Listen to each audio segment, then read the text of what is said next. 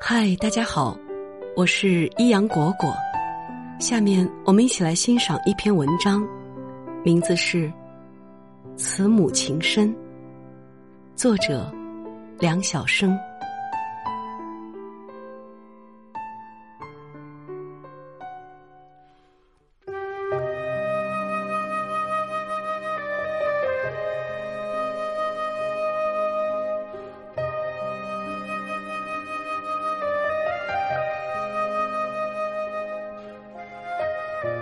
我一直想买一本长篇小说《青年禁卫军》，书价一元多钱。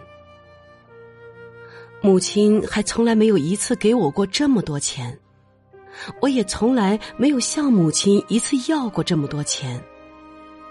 但是，我想有一本《青年禁卫军》，想得整天失魂落魄。我从同学家的收音机里听过几次青年禁卫军的连续广播。那时我家的破收音机已经卖了，被我和弟弟妹妹们都吃进肚子里了。我来到母亲工作的地方，呆呆的将那些母亲扫视一遍，却没有发现我的母亲。七八十台缝纫机发出的噪声震耳欲聋。喂，你找谁？找我妈。你妈是谁？我大声说出了母亲的名字。在那儿。一个老头朝最里边的角落一指。我穿过一排排缝纫机，走到那个角落，看见一个极其瘦弱的脊背弯曲着，头和缝纫机挨得很近，周围几只灯泡烤着我的脸。妈，妈，被指起来了。我的母亲转过身来了。我的母亲，褐色的口罩上方，一对眼神疲惫的眼睛吃惊的望着我。我的母亲，母亲大声问：“你来干什么？”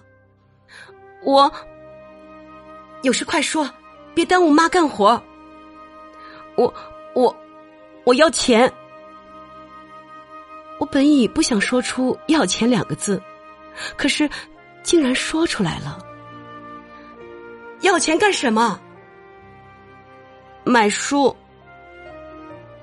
多少钱？一一元五角。母亲掏衣兜。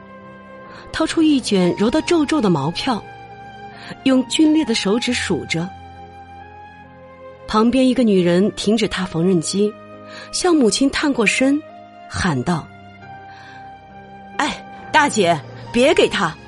你供他们吃，供他们穿，供他们上学，还供他们看闲书呀！”接着又对着我喊：“哎，你看你妈再怎么挣钱？”你还忍心朝你妈要钱买书呀？母亲却已将钱塞在我手心了，大声对那个女人说：“哎，我挺高兴，她爱看书的。”母亲说完，立刻又坐了下去，立刻又弯曲了背，立刻又将头伏在缝纫机板上了，立刻。又陷入了忙碌。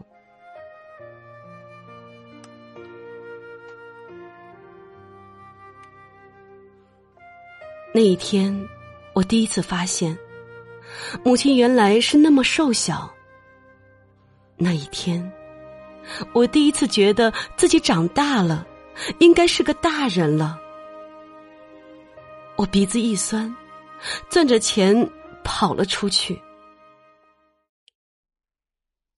那天，我用那一元五角钱给母亲买了一听水果罐头。哎呀，你这孩子，谁叫你给我买水果罐头的？不是你说买书，妈才舍不得给你这么多钱呢。那天，母亲数落了我一顿，数落完又给我凑足了购买青年禁卫军的钱。我想，我没有权利用那钱再买任何别的东西，无论是为我自己，还是为母亲。就这样，我有了第一本长篇小说。